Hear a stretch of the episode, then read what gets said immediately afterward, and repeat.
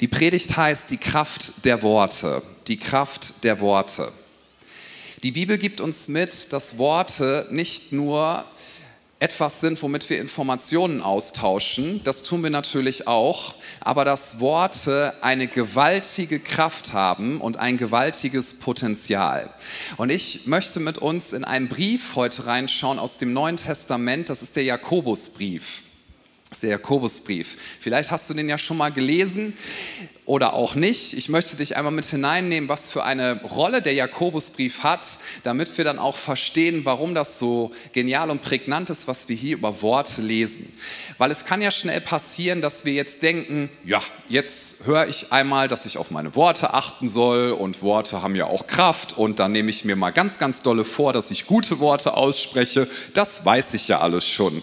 Der Punkt ist der, dass es nicht primär ums Wissen geht, sondern der Jakobusbrief legt uns Folgendes nahe, dass wenn wir einen Glauben haben, dass dieser Glaube nur dann lebendig ist, wenn er sich auch in Taten, also in Werken äußert. Ein, eigentlich die Kernaussage des Briefes, so steht sie da drin, ist das folgende.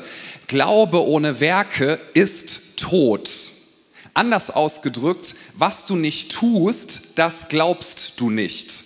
Wenn du mir beispielsweise sagst, ja, ich glaube daran, dass Worte wichtig sind und, und dass gute Worte auszusprechen, dass das gut ist, ich dich den ganzen Tag aber nur dabei nicht beobachten, sondern behören kann oder wie auch immer man das nennt, dass du Zynismus aussprichst, Negativität, dann glaubst du das nicht wirklich. Wenn jemand sagt, Gebet ist total wichtig, Gebet ist ganz, ganz wichtig, Gebet ist wirklich alles und du betest aber nie, dann glaubst du das nicht wirklich. Das ist die These und dieser Brief möchte uns nicht nicht verunsichern oder uns sagen, dass wir in irgendwelche negativen Emotionen reinkommen sollten, sondern dieser Brief will sagen, wenn etwas in dir lebt, dann wird das nach außen kommen. Okay?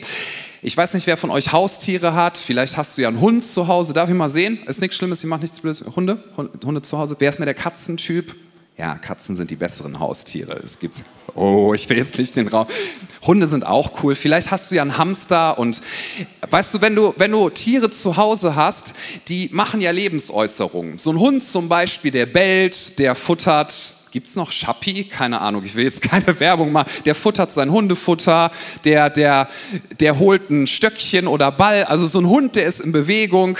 Wir haben ja Katzen zu Hause, die sind auch in Bewegung, aber die können auch 18 Stunden pro Tag schlafen und gucken manchmal ein bisschen arrogant. Mir gefällt das ganz gut. Ich finde Katzen ganz. Ich meine, also Katzen, die laufen so durch die Gegend. Manchmal bringen sie einem Geschenke nach Hause. Das sind dann Mäuse und dann musst du dich bedanken, weil das ist ein Ausdruck von Liebe.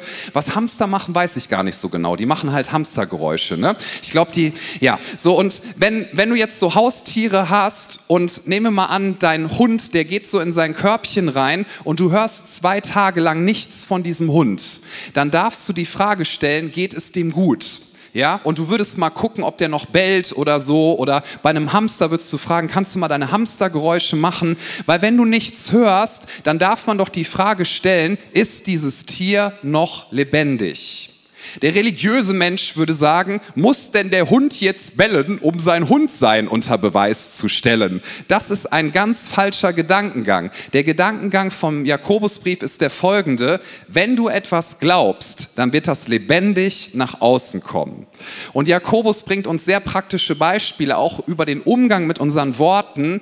Und ich lese uns einen Text aus Jakobus Kapitel 3, da steht das folgendermaßen. Ich lese zwölf Verse, verfolgt die mal aufmerksam mit, weil das ist sehr spannend, was wir hier über die Kraft der Worte lernen und wie wir lernen dürfen, dass wenn wir glauben, dass unsere Worte einen Unterschied machen, wie wir sie dann einsetzen, weil das kann ein Riesensegen sein oder eben das Gegenteil.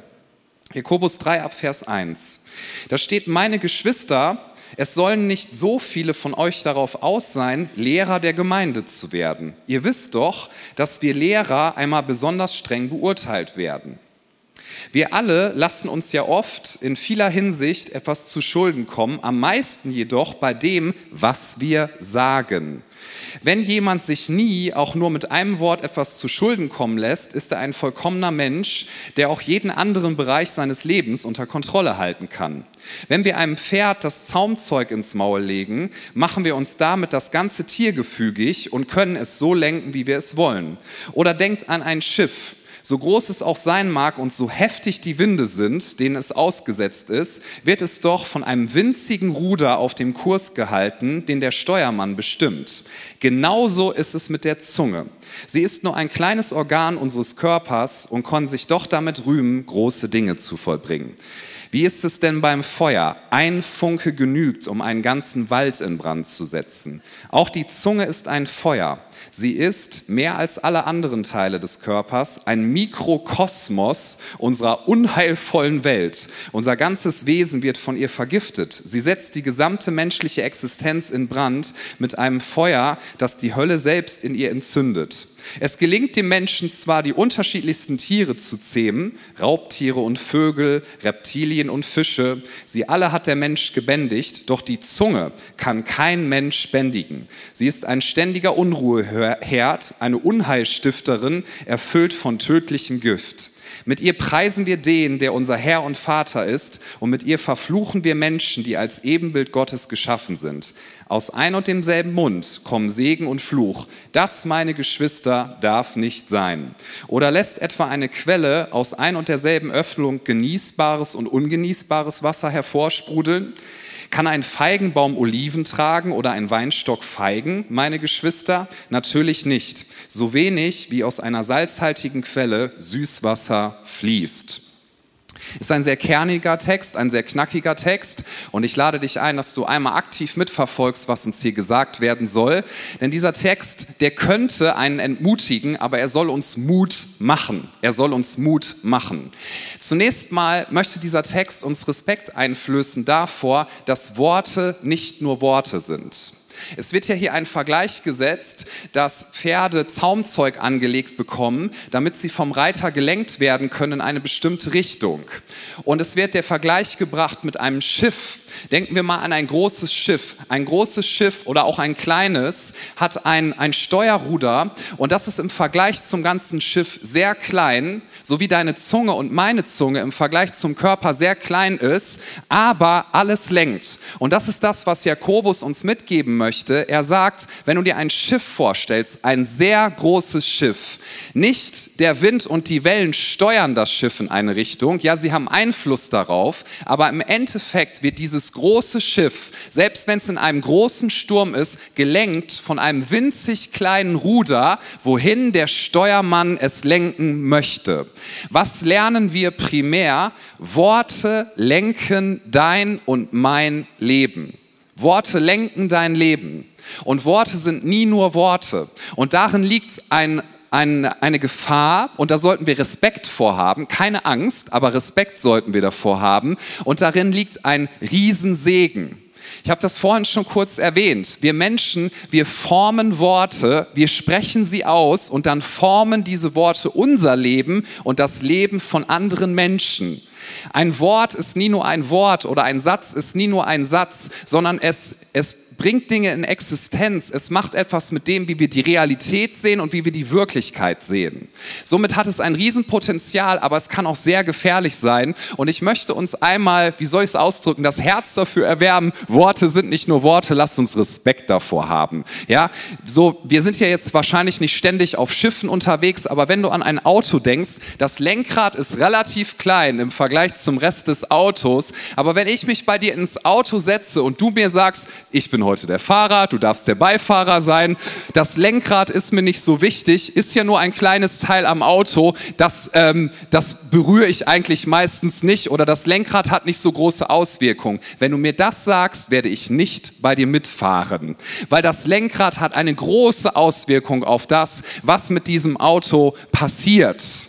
Ich bin schon oft irgendwo in Autos mitgefahren, weil ich es irgendwie musste oder mich nicht rechtzeitig vorher gewehrt habe, wo ich dachte, das wird nicht gut gehen, das wird nicht gut gehen. Das hat mich beten gelehrt. Als ich unsere Missionare besucht habe in Indien, wir sind ins Himalaya-Gebirge gefahren und die Leute dort, die fahren wirklich nach dem Motto, wenn Gott oder die Gottheit will, dass wir leben, werden wir leben und wenn nicht, dann halt nicht. Ne? Und äh, das ist sowieso ganz interessant, da sind auch viele Schilder, da sind so Elefanten drauf. Also in Schweden siehst du ja Schilder mit Elchen, ne? also Elche könnten die Fahrbahn kreuzen, denke ich immer, hoffentlich sehe ich einen Elch und da habe ich gemeint, wow, hoffentlich sehe ich einen Elefanten und unsere Freunde meinten, nein, nein, äh, hoffe nicht, dass du einen Elefanten siehst, wenn der über die Straße läuft, das ist nicht lustig. Und der Fahrer in diesem Himalaya-Gebirge, da gibt es übrigens keine Leitplanken, da gibt es auch keine Verkehrsregeln, man fährt halt einfach. Der ist um die Kurven gefahren, dass ich gedacht habe, ich werde jetzt beten, noch und nöcher und noch und nöcher, weil ich dann gemeint habe, hier passieren doch hoffentlich keine Unfälle. Und dann habe ich in die Schlucht geschaut und da liegen ganz viele zerschellte Autos. Also wir haben für den Fahrer gebetet, wir haben ihm manchmal auch die Hände wirklich aufgelegt, aber nicht um für ihn zu beten, sondern um zu sagen, könntest du ein bisschen das Lenkrad benutzen, weil das ist hier gefährlich. Der hatte auch so ein Totenkopfstirnband, ist kein Scherz. Und er hat mir vorher empfohlen, dass ich mich hinten aufs Auto stellen sollte. Meinte ich, warum? Naja, falls wir in die Schlucht stürzen, dann kannst du vorher abspringen. Habe ich gelacht, meinte er, das ist kein Scherz, mein junger Freund.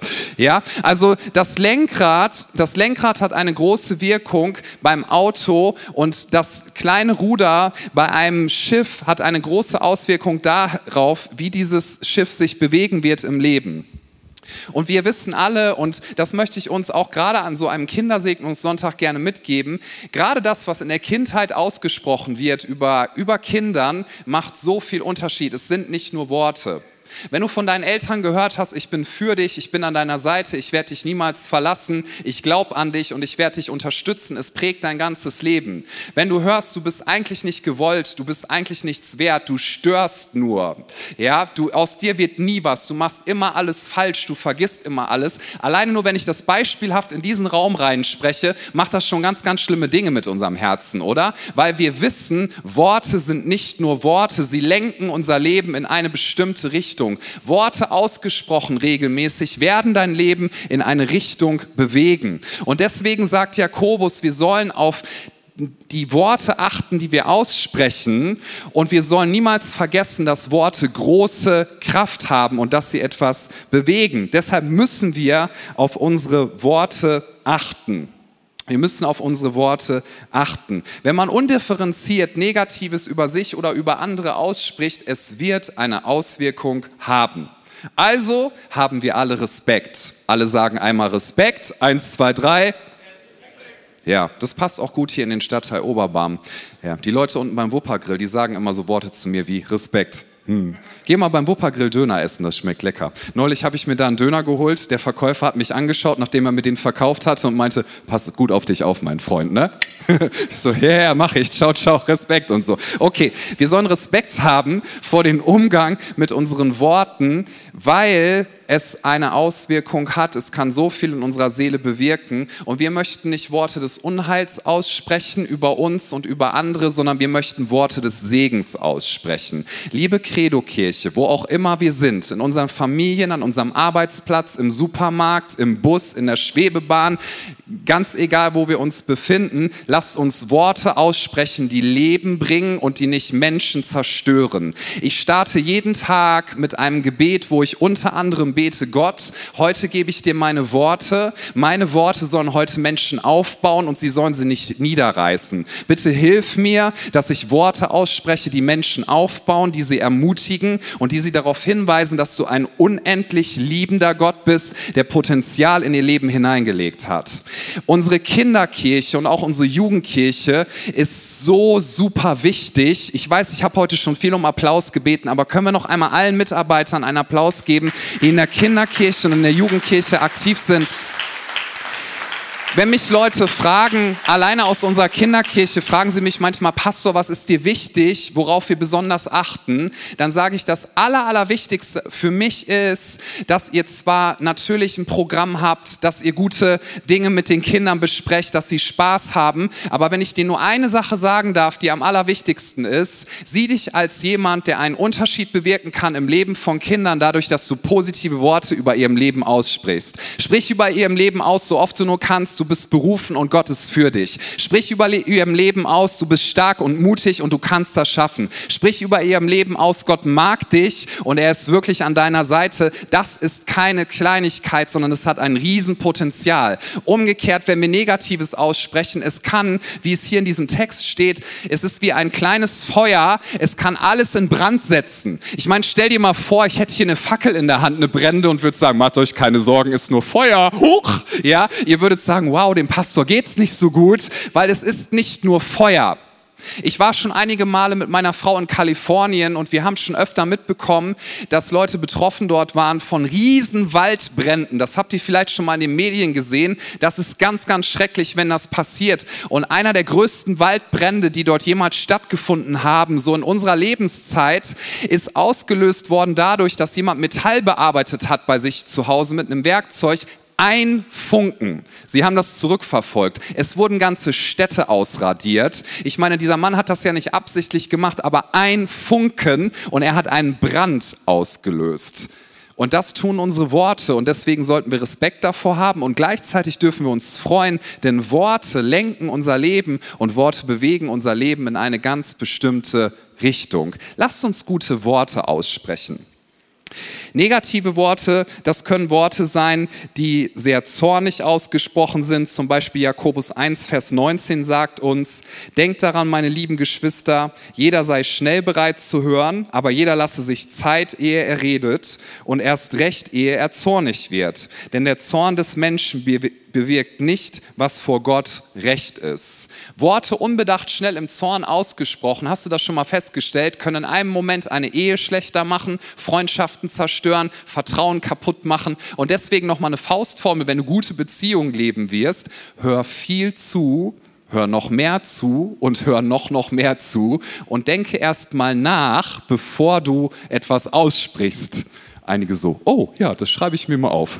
ja? Denke nach, bevor du etwas aussprichst.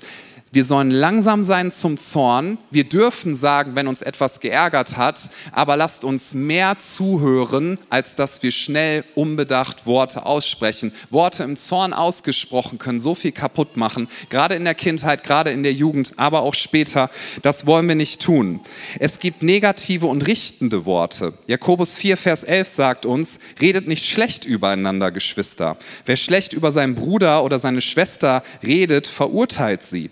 Denn der redet damit schlecht über das Gesetz und verurteilt das Gesetz, das ein solches Verhalten untersagt. Und wenn du das Gesetz verurteilst, spielst du dich als sein Richter auf, statt es zu befolgen.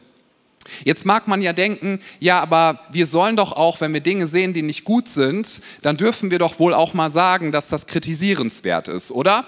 Man nennt das ja Feedback, konstruktives Feedback. Oder in der Pädagogik habe ich gelernt, wenn du jemanden so richtig kritisieren willst, ne, dann stell ihm die Frage, darf ich dir an dieser Stelle mal meine Wahrnehmung zur Verfügung stellen? Und in der Pädagogik lernt man so tolle Sachen, das, das klingt einfach ganz toll. Darf ich dir mal meine Wahrnehmung zur Verfügung stellen? Sag das nie zu deinem Ehepartner, das kommt nicht gut sag einfach, worum es geht. Ja, wo hört denn, wo, wo ist es denn so, dass wir gesund kritisieren auf eine Art und Weise, die wirklich wichtig ist. Wir sollen ja nicht alles unter den Teppich klären, kehren. Und wo fängt Richten an? Weil wir sollen uns nicht zum Richter oder zur Richterin aufspielen. Richten fängt da an und das kannst du dir als, als ein Prinzip mitnehmen. Richten fängt da an, wo du Menschen auf ihre Schwächen und Fehler reduzierst und sie nur noch durch diese Brille siehst. Ja, war ja wieder klar, dass du das und das Blödes sagst. Das ist ja das, was du immer machst. Immer ist übrigens sowieso ein ganz böses Wort an der Stelle. War ja wieder klar, dass dir das passiert. Ja, das passiert dir ja immer. War ja wieder klar, dass du an der Stelle das wieder nicht hinkriegst. War ja wieder klar, wenn du das machst und wenn du jemanden auf seine Schwächen und Fehler reduzierst und die Person nur noch so siehst, dann machst du dasselbe. Lass es mich bitte ein bisschen krass ausdrücken. Ich meine es nicht unliebevoll, aber dann machst du dasselbe, was der Teufel den ganzen Tag tut. Denn der Teufel ist unser Verkläger und er reduziert uns auf das, was wir falsch gemacht haben. Er reduziert uns auf das, was wir nicht richtig gemacht haben. Aber Jesus sagt, ja, das hast du falsch gemacht, aber das ist nicht deine Identität. Deine Identität ist, du bist geliebt. Deine Identität ist, du darfst ewig leben. Deine Identität ist, Gott ist für dich, er ist an deiner Seite und er ist bei dir. Ganz egal, was du falsch gemacht hast, denn wir alle haben schon Fehler gemacht und wir alle haben mit schlechten schlechten Dingen in unserem Herzen zu kämpfen. Ja. Wir alle haben mit schlechten Dingen in unserem Herzen zu kämpfen. Das heißt, gesund kritisieren ist in Ordnung, aber nicht Menschen auf ihre Schwächen und Fehler zu kritisieren. Sieh den Kontext, so wie Jesus sie sieht. Denn Jesus sieht uns immer durch die Brille von Gnade und Annahme. Wir wollen keine negativen und richtenden Worte aussprechen und auch keine falschen und unaufrichtigen Worte. Jakobus 5, Vers 12. Eins ist besonders wichtig, meine Geschwister.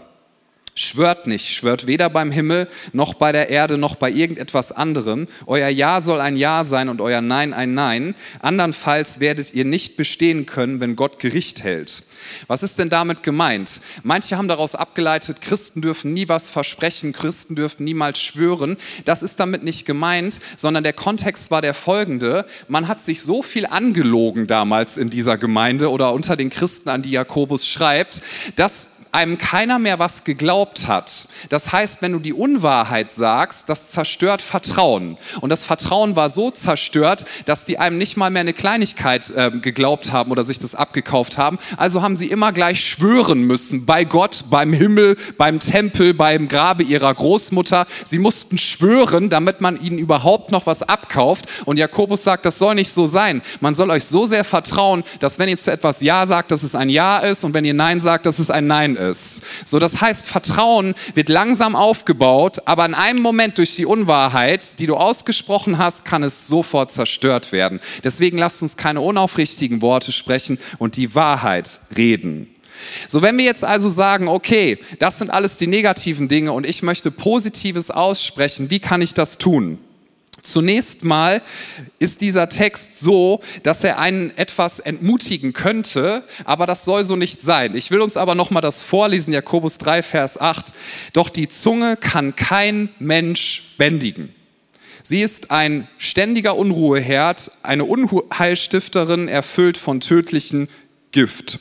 Ja, also da kommt jetzt nicht so spontan Freude auf, wenn man das hört finde ich. Denkt man, gut, ich krieg gesagt, ich soll positive Worte aussprechen, also versuche ich mich zusammenzureißen.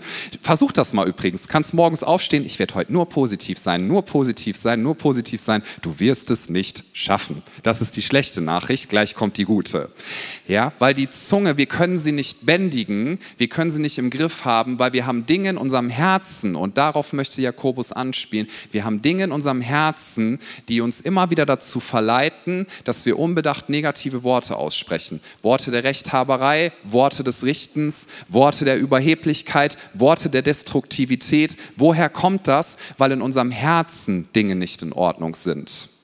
Wir dürfen uns nochmal vergegenwärtigen, auch davor habe ich viel Respekt, wenn du wissen willst, was in einem Menschen wirklich los ist, also nicht nur nicht so, was er vorgibt zu sein, sondern das wirklich im Kern und im Herzen eines Menschen los ist, hör einfach zu, was er oder sie redet, dann weißt du, was im Herzen ist. Ist ein Mensch sehr zynisch und schnippisch, wie wir so sehr sagen, ja, immer äh, Leute runtermachen, dann darfst du eins wissen, im Herzen sind ganz tiefe Verletzungen und Unvergebenheit. Das dürfen wir uns noch mal vor Augen führen. Ist ein Mensch sehr rechthaberisch, da geht es nicht darum, dass wir die Wahrheit sagen, sondern dass wir Recht behalten müssen. Kennst du solche Menschen? Ja, vielleicht bist du ja selber so einer und denkst, ach schade, das ist für jemand anderen, der ist jetzt leider gerade heute nicht hier. Nee, nee, hör das mal für dich. Wir alle haben ein bisschen Rechthaberei in unseren Herzen. Wenn wir rechthaberisch sind, das heißt, wir müssen am Ende Recht behalten. Darum geht es uns. Ja, man kann dich nachts um drei wecken, du wachst auf aus dem Stand, ich habe Recht. So, wenn wir Recht haben müssen, was zeigt das? Das zeigt, dass wir eine ganz, ganz tief sitzende Unsicherheit und Minderwert in unserem Herzen haben, weil wir müssen Recht behalten, damit wir uns für einen Moment besser fühlen. Dann geht es nicht darum, dass wir darüber diskutieren, war die Wand blau oder gelb und sie ist objektiv vielleicht blau und du hast das richtig erkannt. Nein, nein, es gefällt dir gut. Ja, es gefällt dir gut, wenn du derjenige warst, der erkannt hat, die Wand ist blau, weil du Unsicherheit und Minderwert in deinem Herzen hast. Wenn wir ständig uns über andere Menschen erheben müssen, das nennt die Bibel übrigens Selbstgerechtigkeit. Wir fühlen uns als was Besseres. Das würden wir Christen niemals so sagen, ja, aber wir müssen immer irgendwie bemerken, was jemand schlecht gemacht hat. Jemand ist dumm und wir sind schlauer. Jemand ist sozial nicht so kompetent. Wir hätten das reflektierter gemacht und so weiter und so fort. Worauf weisen die, die, diese Dinge hin, wenn sie aus deinem Mund rauskommen, dass in deinem Herzen etwas nicht in Ordnung ist? Und ich möchte dir sagen und auch mir, weil wir wollen ja gute Nachrichten Nachricht verbreiten. Zunächst mal der schlechte Teil, das kannst du selber nicht verändern. Die gute Nachricht ist, das steht im Alten Testament, das Herz ist ein, so hat es Luther ausgedrückt, trotziges Ding. Wer kann es ergründen? Die Dinge, die verändert werden müssen, damit du gute Worte aussprechen kannst, damit dein Herz gesund ist, die kannst du selber nicht verändern, aber, und das ist jetzt die frohe Botschaft, Gott kann es tun. Gott kann es tun. Was ist die Lösung? Wir halten unser Herz Gott hin. Wir lassen es verändern durch die Kraft seines Heiligen Geistes und dazu braucht es Demut. Was ist Demut? Du erkennst, dass du Hilfe brauchst. Und die Bibel gibt uns immer mit, wir brauchen Demut und Sanftmut. Die gehören zusammen. Demut heißt, ich habe nicht die Kraft, mich selber zu verändern. Bitte Gott, hilf mir. Sanftmut heißt, dass du ihn an dich heranlässt und dass er in deinem Herzen arbeiten darf. Ja, Kurzes Beispiel dafür, letztes Jahr habe ich mir den Arm gebrochen. Und ich brauchte, ich wollte das erst nicht akzeptieren, hat halt wehgetan, habe ich mich dreieinhalb Wochen nicht drum gekümmert bis mir meine Kleingruppe gesagt hat, vielleicht gehst du mal zum Arzt. Da sitzt einer, der erinnert sich daran, weil ich versucht habe, meinen Arm auf dem Tisch auszudrücken und er meinte so, Bruder, das sieht nicht gut aus. Ich so, doch. ja, ich brauchte also die Demut, um zum Arzt zu gehen und der hat dann an meinem Arm ein bisschen rumgewackelt. Das hat auch ein bisschen wehgetan, aber ich habe das sanftmütig ertragen. Ich meine, stell dir mal vor, ich hätte den Arzt verprügelt. Das wäre sowieso nicht gut als Pastor. Das sollte man nicht tun, auch nicht generell als Mensch, ja, dass man andere verprügelt. So, aber ich brauchte die Demut zu erkennen, ich brauche Hilfe und dann die Sanftmut, diese Hilfe auch anzunehmen und aufzunehmen. Du brauchst die Demut zu erkennen, in meinem Herzen ist vielleicht aufgrund von Dingen, die in meiner Kindheit ausgesprochen worden sind, ist minderwert und, und ich fühle mich nicht gut. Wenn du die Demut hast, damit zu Gott zu gehen und zu sagen, bitte verändere mich, ich kann das nicht selber, dann wird er dir Veränderung schenken, wenn du es sanftmütig aufnimmst. Im ersten Moment wird es wehtun und dann kommt Heilung. Weißt du, es fühlt sich für einen Moment viel, viel besser an, wenn wir einfach zynisch sind und bitter, oder? Und das haben wir dann in unserem Herzen. Das fühlt sich für einen kurzen Moment immer gut an, weil wir haben selber irgendwie negative Worte gehört und dann geben wir Worte der Bitterkeit weiter und Worte des Zynismus. Aber wir merken, das ist eine Abwärtsspirale. Wenn du die Demut hast zu sagen, ich wurde verletzt von Menschen und ich fühle mich minderwertig und du gehst damit zu Jesus und du sagst, bitte schenk mir Freiheit, dann wird er dir zusprechen, du bist geliebt, du bist wertvoll und wenn du, wenn du dich geliebt fühlst, rate mal, welche Worte aus deinem Mund rauskommen werden. Dann musst du nicht mehr Recht behalten am Ende. Ja, selbst wenn du recht gehabt hättest, du musst nicht recht behalten am Ende. Übrigens darf ich noch mal sagen, Beziehungen gehen immer dann kaputt, wenn einer oder eine am Ende unbedingt recht behalten musste. Das hat schon ganze Kirchen gespalten. Da geht es oft nicht um die Wahrheit, sondern es geht darum, ich möchte mich hier wichtig fühlen und ich habe recht. So, es geht darum, dass wir sagen, unser Herz soll verändert werden. Wenn du merkst, ich fühle mich oft ganz, ganz unsicher, Geh zu Jesus und sag, bitte schenk mir Sicherheit. Er wird dir unglaublich viel Sicherheit geben. Er wird dir nämlich zusprechen, egal was in diesem Leben passiert, du bist sicher und du darfst wissen, du bist geborgen. Wenn du merkst, das geht vielen Leuten so, es fällt dir schwer, Worte der Zuneigung auszusprechen. Ich habe manches Mal Leute auch hier in der Ausbildung gehabt oder Leute, die ich begleiten durfte, denen habe ich gesagt, ich mag dich, ja, und habe das regelmäßig ausgesprochen und ich habe gemerkt, das können Leute gar nicht annehmen. Und die konnten das auch niemals zurückerwidern. Ich gemeint mal zu einer Person, das kannst du kaum annehmen und du kannst es auch nicht zurückerwidern. Und wir haben darüber geredet. Irgendwann war die Person so demütig zu sagen, ja, ich habe niemals gehört in meiner Kindheit, dass ich gemocht bin. Und deswegen habe ich mein Herz zugemacht. Ich kann das weder annehmen, noch kann ich es aussprechen. Darf ich uns noch mal mitgeben, ich habe das ja schon manches Mal gesagt, aber ich finde das so wesentlich. Wenn du etwas Gutes über eine Person denkst, sprich es einfach aus. Wir sagen ja in Taten, es gibt dieses Prinzip von unterlassener Hilfeleistung, nicht wahr? Sei in deinen Worten niemals ein Mensch, der unterlassene Hilfeleistung betreibt. Indem du weißt, ich könnte jetzt eine Person ermutigen, aber du dir denkst, nee, ich spreche das nicht aus, ne? nicht, geschimpft, nicht geschimpft ist gut genug gelobt. Das ist nicht die Bibel, das ist einfach Quatsch. Wenn wir gute Worte denken über Menschen, lasst sie uns aussprechen. Wenn Gott uns etwas aufs Herz legt, lasst es uns aussprechen, weil es macht einen Unterschied. Lasst uns diese Worte aussprechen. Und ich schließe mit dem folgenden Text, Matthäus 12, Vers 34 bis 35. Da steht, erstmal klingt das sehr krass, Jesus hat sich an die religiösen Führer der damaligen Zeit gewendet und er sagt zu ihnen, ihr Schlangenbrut, wie sollt ihr denn auch Gutes reden können, wo ihr doch böse seid in eurem Herzen? Denn wie der Mensch in seinem Herzen denkt, so redet er. Hier steht das nochmal erklärt. Und dann steht dort, ein guter Mensch bringt Gutes hervor, weil sein Herz mit Gutem erfüllt ist. Ein böser Mensch dagegen bringt Böses hervor, weil sein Herz mit Bösem gefüllt ist.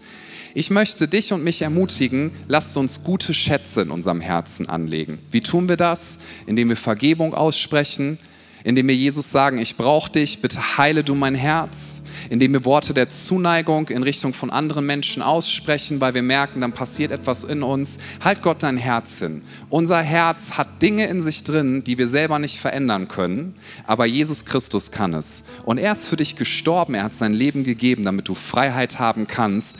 Und ich möchte dich so gerne ermutigen, du kannst jemand sein, der positive Worte spricht. In deiner Ehe, an deinem Arbeitsplatz, wo auch immer du bist. Und lass uns das doch mitnehmen heute auch als ganze Kirche. Wir wollen uns in unserem Herzen verändern lassen. Wir alle brauchen mehr Freiheit. Wir alle können nächste Schritte gehen und lasst uns positive Worte sprechen. Ich lade uns ein, dass wir hier vor Ort zusammen aufstehen und einmal die Augen schließen für einen Moment. Ich nehme uns in ein kurzes Gebet mit rein. Mach gerne einmal die Augen zu und geh das einmal innerlich mit. Jesus, wir danken dir dafür, dass du einen unendlich weiten Weg zurückgelegt hast und dich ganz klein gemacht hast, ganz schwach. Dass du dich hast schlagen, zerbrechen lassen, dass du gestorben bist für uns am Kreuz, damit wir Freiheit haben. Du hast die Schuld besiegt, du hast Minderwert besiegt, du hast Verletzungen besiegt, Negativität und du bist sogar stärker als der Tod. Jesus, niemand hat jemals das für uns getan, was du für uns getan hast. Und in deinem Namen ist Freiheit. Und Jesus, wir möchten jetzt annehmen in unserem Herzen und ich bete, dass du das durch deinen Heiligen Geist schenkst. Wir sagen, da wo wir verletzt sind, bitte schenk uns Heilung. Wenn du merkst, Verletzungen kommen in deinem Herzen hoch, lade Jesus ein, dass er etwas dazu sagt. Weil wenn du Worte der Heilung hörst, dann kannst du heilende Worte aussprechen. Wir möchten Worte der Heilung aussprechen über dem Leben von anderen Menschen. Jesus, wir brauchen Vergebung und wir bitten dich, vergib du uns. Wo wären wir ohne dich? Wir alle haben Dinge falsch gemacht, wir alle haben Dinge, für die wir uns schämen, wir alle haben Dunkelheiten in unserem Leben und wir sagen, Jesus, danke, dass du die Schuld besiegt hast und dass du uns alles vergeben hast. Und aus diesem Schatz der Vergebung wollen wir nehmen und wir möchten aus diesem Reichtum heraus jetzt Vergebung aussprechen über dem Leben von anderen Menschen. Ich lade dich ein, dass du in deinem Herzen Vergebung aussprichst, dass du sagst, ich werde werde mich nicht von Zynismus beherrschen lassen, sondern ich nehme jetzt Vergebung an und ich spreche Vergebung aus. Jesus, da, wo wir einfach hören brauchen und müssen in unserem Herzen, dass wir geliebt sind, wo wir uns nach Zuneigung sehen. Ich bete, dass du das jetzt in unsere Herzen hineinsprichst. Und ich möchte als jemand, der das Wort Gottes heute Morgen aussprechen darf, dir sagen, du bist geliebt. Gott ist dein Vater. Er ist für dich. Er wird dich niemals verlassen. Jesus liebt dich. Er hat vor 2000 Jahren an einem Kreuz, wo er gestorben ist, für dich in diese Welt hineingerufen. Ich liebe dich. Ich bin für dich. Ich gebe mein Leben für dich. Er ist in die Hölle für dich gegangen und er hat den Tod besiegt. Und er wird heute Morgen so gerne in dein Herz legen, dass er dir sagt, ich liebe dich und ich mag dich. Und lass uns das dann nehmen und anfangen, Worte der Zuneigung auszusprechen über dem Leben von Menschen, dass wir sagen, ich mag dich, ich bin für dich, ich liebe dich. Lass uns das in unser Herz heute Morgen aufnehmen. Wir sagen, da wo der Geist des Herrn ist, da ist Freiheit. Wir möchten nicht gefangen sein in Dingen aus unserer Vergangenheit. Und wir sagen, wir werden Positives aussprechen. Wir segnen Familien, dass Eltern gesegnet sind damit, dass sie selber in ihrem Herzen Heilung haben und dass sie sagen, da wo Zerbruch war in unserer Familie, wir dürfen das mit unseren Kindern anders machen und wir werden Worte des Lebens über unseren Kindern aussprechen. Wir werden Berufung über ihrem Leben aussprechen. Wir werden sagen, sei stark und mutig, denn der Herr dein Gott ist mit dir. Wir wollen da, wo gelästert wird, diese Spirale durchbrechen und wir möchten Positives aussprechen. Wir wollen Menschen nicht auf ihre Fehler reduzieren. Wir beten, dass Freundschaften wiederhergestellt werden durch Worte der Vergebung.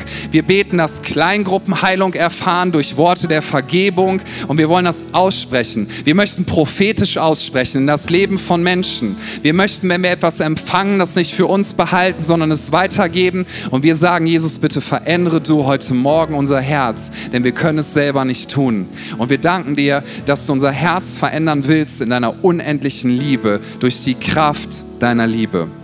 Während die Augen hier geschlossen sind, möchte ich dich fragen, ob du heute zum ersten Mal oder vielleicht erneut Jesus in dein Herz einladen möchtest. Das bedeutet das, was ich vorhin in der Predigt gesagt habe. Du sagst demütig, ich kann mein Herz und mein Leben nicht selber verändern, aber ich bitte jetzt Jesus, dass er es tut. Ich kann mein Leben nicht selber auf, in eine gute Richtung bringen, aber ich bitte Jesus, dass er es tut. Ich kann selber den Tod nicht besiegen, aber ich bitte Jesus, dass er er mich verändert und dass er mir ewiges Leben schenkt. Und während alle Augen vor Ort hier geschlossen sind für einen Moment der Privatsphäre, nur ich werde schauen und unser Team, möchte ich dich fragen, möchtest du heute Morgen Jesus annehmen? Als den, der dich retten darf, der dein Herz verändern darf, der dir ewiges Leben schenken darf und wo du sagst, ich kehre um von dem, wie ich es bisher versucht habe und ich nehme Jesus an und ich sage ihm, bitte verändere du mein Herz. Wenn das dein Wunsch ist, während keiner schaut, bitte ich dich, einen Schritt des Glaubens zu gehen, des Vertrauens. Bring das einfach vor Jesus zum Ausdruck, indem du jetzt einmal kurz deine Hand hebst, da wo du bist. Du sagst, Jesus, hier bin ich, bitte verändere du mein Leben. Dankeschön, Dankeschön. Gibt es noch jemand, der sagt, das ist meine Entscheidung? Entscheidung heute Morgen. Ich nehme die ausgestreckte Hand von Jesus Christus und ich bitte ihn, dass er mich verändert. Dann heb gerne noch deine Hand. Wenn du dich online entscheiden möchtest, wenn du online dabei bist, schreib gerne in den Chat, ich entscheide mich für Jesus. Ich entscheide mich für Jesus. Dankeschön. Dann können gerne alle vor Ort, die sich gemeldet haben, ihre Hand wieder runternehmen. Lass uns unsere Augen öffnen und wir wollen jetzt ein Gebet zusammen sprechen, wo wir Jesus ganz bewusst einladen, dass er unser Herz verändert und dass er das Schlechte rausreißt und dass er mit seiner Liebe kommt und durch die Kraft seiner Liebe uns verändert. Wir beten das alle gemeinsam. Wir beten, Jesus, ich weiß, dass du mich liebst. Es gibt nichts, was ich tun könnte, damit du mich mehr liebst. Und durch nichts, was ich tue, würdest du mich weniger lieben. Du bist für mich gestorben und auferstanden. Ich glaube an dich. Du bist mein Gott, mein Retter und mein Herr. Bitte schenke mir die Vergebung meiner Schuld. Ich möchte als dein Kind leben und du sollst mein ganzes Leben bestimmen. Ich danke dir, dass ich durch dich wirklich frei bin und ein Leben in Ewigkeit habe. Amen. Wir feiern das, wenn Menschen diese Entscheidung treffen, deswegen applaudieren wir. Und wir nehmen uns jetzt noch einen Moment des Lobpreises, das heißt, dass wir Gott einladen, dass er in unseren Herzen wirkt. Und Gott, wir danken dir dafür, dass du unser himmlischer, liebender Vater bist. Wir kommen zu dir mit allem, was wir sind. Danke, dass wir uns deine Liebe nicht verdienen müssen, sondern dass wir sie annehmen dürfen. Und ich bitte dich, dass die Kraft deiner Liebe jetzt Herzen verändert. Wir sagen Gott, wir, wir erwarten alle Versorgung von dir. Sicherheit ist bei dir, Geborgenheit ist bei dir, Güte ist bei dir. Und so kommen wir zu dir ohne Angst, sondern bitten dich, dass du uns aus unserer Angst Angst rausholst, dass du uns aus dem rausholst, wo wir vielleicht in Dunkelheit sind und dass wir im Licht deiner unendlichen Liebe Sicherheit und Geborgenheit finden. Wir kommen zu dir, Jesus, dem Anfänger und Vollender unseres Glaubens. Und Gott, wir sagen, dein Reich soll kommen, dein Wille soll geschehen in unserem Leben. Du bist unser himmlischer Vater und wir lieben dich so sehr.